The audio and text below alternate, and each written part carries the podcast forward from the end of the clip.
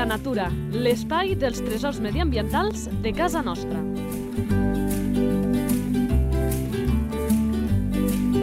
Un espai conduït per Francesc Balanyà.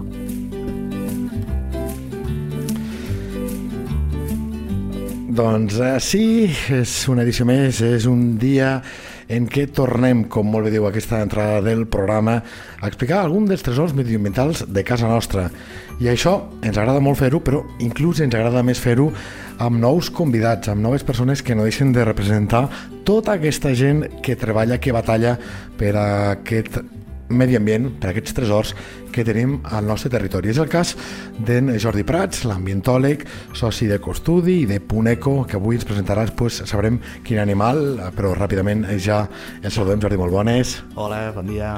Doncs sense més preàmbuls anirem a descobrir l'animal.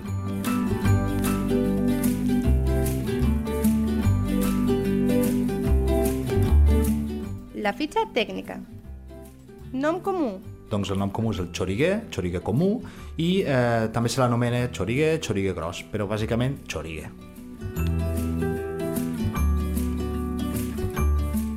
Nom científic. Falco tinin, tuninculus.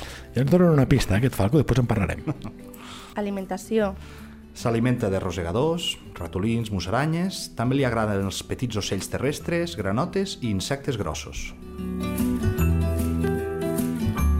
Hàbitat. Zones a camp obert. Li agrada tenir una visió àmplia, sobretot per poder caçar bé. És molt comú veure'l en zones cultivades de secà, però també en prats, erms, aiguamolls, pantans i fins i tot en zones de muntanya. Nidifica molt eh, en arbres, especialment, però també en penya-segats i edificis, no té manies. Distribució. Distribució amplíssima, també. Eh, el trobem a l'Àfrica, Àsia, Europa... És una espècie migratòria, però eh, els individus que viuen a la plana de Lleida s'hi deuen trobar també que s'hi queden tot l'any. En canvi, altres xoriguers, que, el xoriguer petit, per exemple, eh, aquests sí que només venen a passar aquí eh, a estades eh, curtes. De fet, aquest xoriguer és el falcònid més comú de bona part d'Euràsia i del nord d'Àfrica. Activitat. És un ocell diurn. Eh, això vol dir que la seva activitat la concentra majoritàriament durant el dia. És justament quan acostuma a caçar gràcies a la seva visió privilegiada, per tant necessita aquesta llum del dia. Eh, això fa que també sigui molt fàcil de veure'l durant el dia. I eh, els podem trobar eh, molt sovint parant, descansant amb pals de telèfons o pals elèctrics. Sobretot també molt fàcil de veure'l amb el vol majestuós, eh, fent l'aleta i pràcticament quedant-se quiet a l'aire. Això és el que vol dir fent l'aleta, eh? És Correcte, aquell, quan el veiem que no es mou, dius, ep, eh, aquest és el detector ràpid que no és fàcil detectar segons quins rapinyaires, eh? Correcte. Aquest tenim aquest truc que, que no falla.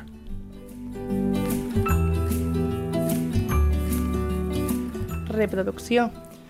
Les parelles més o menys acostumen a pondre els ous al maig, uns 6 ous, dels 6 ous acostumen a sobreviure o a sortir-ne 3 polls i eh, aquests ous s'incuben aproximadament durant un mes. Durant aquest mes el mascle se centra en alimentar la femella i la femella a incubar aquests ous. Un cop neixen els ous, eh, diguem els polls, la tasca d'alimentar ja es reparteix de forma més equitativa entre mascle i femella. I al cap de 4 o 5 setmanes de que els polls hagin eh, sortit del, de l'ou, ja acostumen a abandonar el niu.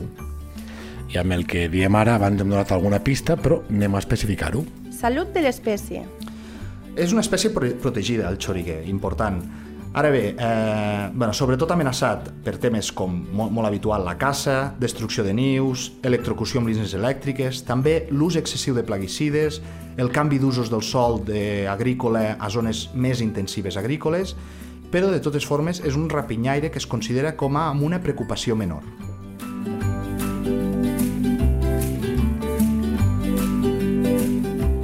Curiositats. Doncs a part de tenir una visió espectacular a molta distància, el que també té és una visió amb llum ultravioleta, i això bàsicament utilitza per detectar rastres d'orina de petits mamífers.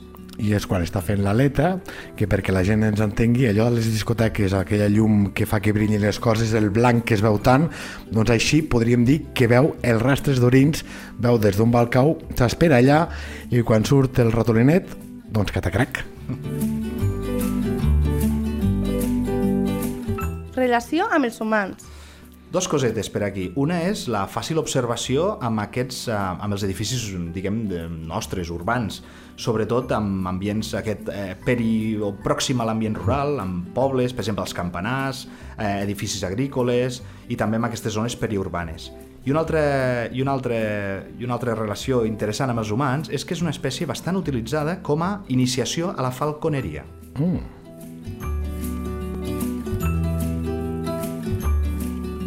Comportament.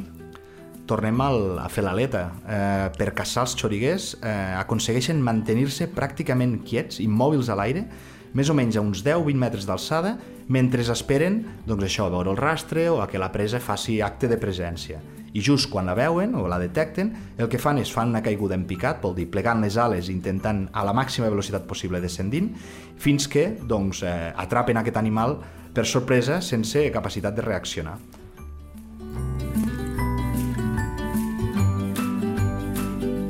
Identificació a la natura. Doncs eh, és una au relativament petita comparada amb altres rapinyaires, diria potser de les més petites, mm. però alhora és prou gran per no ser confosa amb altres ocells que trobem a la plana de Lleida. Així com una mica de guia, us diria que és com una mica una mica més gran que un colom, i, eh, però a nivell, quan, quan el mirem a contrallum, té una silueta única. Té unes ales llargues i molt estilitzades, d'un color vermellós amb algunes taques negres i una cua gris, negra, llarga i recta. Hi ha molta gent que el confon a vegades amb el- amb l'esparver, però segurament si teniu dubtes eh, i el veieu en aquests espais agraris, és molt més probable que sigui un xoriguer que no pas un esparver, eh, que el tenim més al, al bosc, per dir-ho així.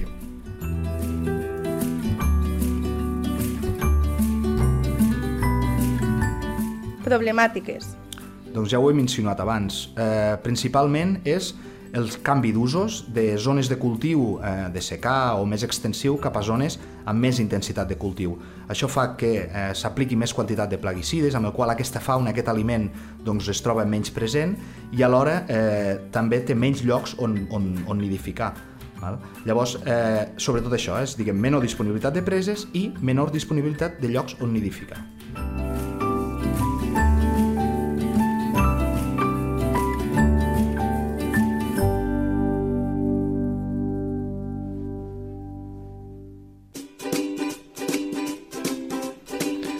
Vinga, que arriba el que més m'agrada a mi.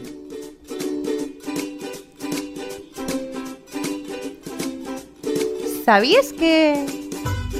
Doncs una de les altres curiositats del, del xoriguer eh, és que eh, és una espècie que a priori la trobàvem doncs, al camp, no? al, al camp de conreus, matollars, prats, però ha tingut una capacitat eh, espectacular per adaptar-se a aquests ambients urbans.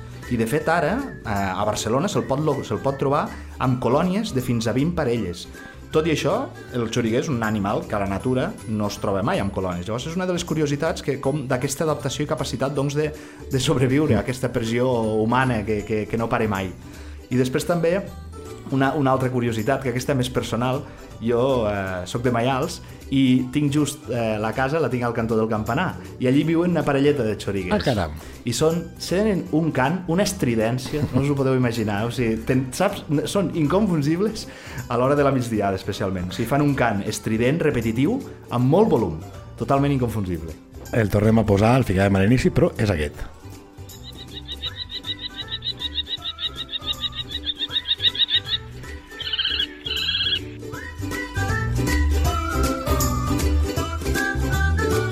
Ja sabeu també que en aquest espai ens agrada explicar quines són les entitats eh, i en què treballen a cadascuna d'elles. En aquest sentit, Ecostudi, a què podríem explicar, Jordi? A què us dediqueu? Doncs eh, Ecostudi és una consultoria ambiental i bàsicament el que ens dediquem és ajudar a l'administració pública, entitat privada, a complir amb requeriments i obligacions en matèria de medi ambient, des de donar suport amb temes d'abocaments d'aigües, millora de la gestió dels residus, campanyes educatives i un llarg etc. I suposo que aquest llarg etc s'haurà accentuat en els darrers temps amb aquesta tran necessària transició cap a maneres de fer més sostenibles, cap a fons Next Generation i amb tota la pesca m'imagino que entitats com les vostres de, us deuen sortir la feina us- per les orelles, no?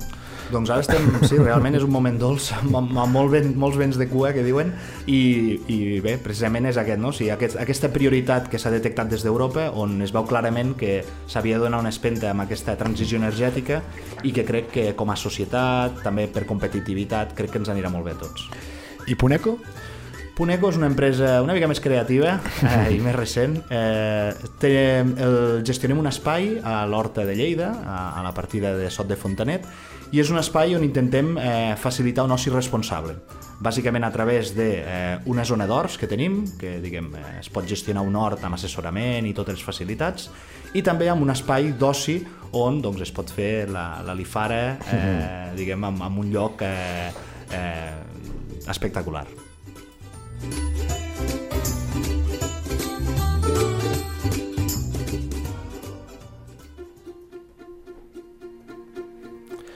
I no ens oblidem de la llengua, que sempre tenim espai per parlar-ne. Natura a punta de llengua.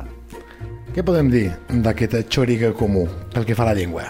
Doncs, com podeu suposar, és un ocell que no només està present a la plana de Lleida, està present, diguem, a Catalunya i a molts llocs, com hem dit abans, Àsia, Àfrica, i curiosament als països catalans, eh, al País Valencià, a les Balears, també se l'anomena xoric, soliguer, soriguer, un nom molt curiós, penja sargantanes o moixeta. I a més, també una altra curiositat, també relacionada amb països catalans i la llengua catalana, és que eh, una de les marques més conegudes de, de Ginebra, de les Illes Balears, precisament és el gin xoriguer. I de fet a l'etiqueta hi ha un xoriguer. I eh, bé, aquesta ginebra és originària de Maó, de Menorca, i és amb la ginebra que s'acostuma a fer un dels beures tradicionals, que és la pomada, vale? que és, diguem, eh, Caram. ginebra i llimonada. Val? I de fet es diu que aquesta ginebra és la ginebra més antiga del Mediterrani, que data més o menys del 1700. Clar, Caram. això, un dels regals que ens van fer els, els eh, colons britànics d'aquella època. Doncs eh, jo també em quedo a Mallorca, també em quedo amb aquest xoriguer. Saps com li diuen allà, el fer l'aleta que m'he explicat a Mallorca? Com es diu? M'ha agradat moltíssim. Fer l'esperit sant. Déu-n'hi-do. I no em sembla gens descabellat, eh, per la imatge. Correcte, mira, t'ho anava a dir, perquè abans venia cap aquí a la ràdio i pensava, dic, com podem descriure la silueta del xoriguer? I té una mica de forma de creu, no? Té una silueta llarga, amb les ales molt llargues, també. Sí, sí. Doncs tot un luxe que una nova veu ens hagi explicat un dels tresors medioambientals de casa nostra ha estat el Jordi Prats, ambientòleg i soci d'Ecostudi i de Puneco, a qui l'agraïm de veritat aquesta estoneta i aquesta il·lustració. Jordi, moltes gràcies. Moltes gràcies a vosaltres.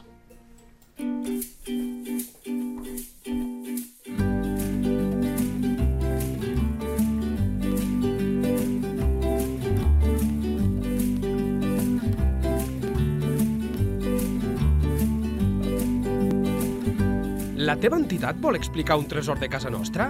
Un animal, una planta o un indret? Si és així, envia un correu a lleida24 arroba lleida24.cat. Lleida Natura, l'espai dels tresors mediambientals de casa nostra. Un espai conduït per Francesc Balanyà.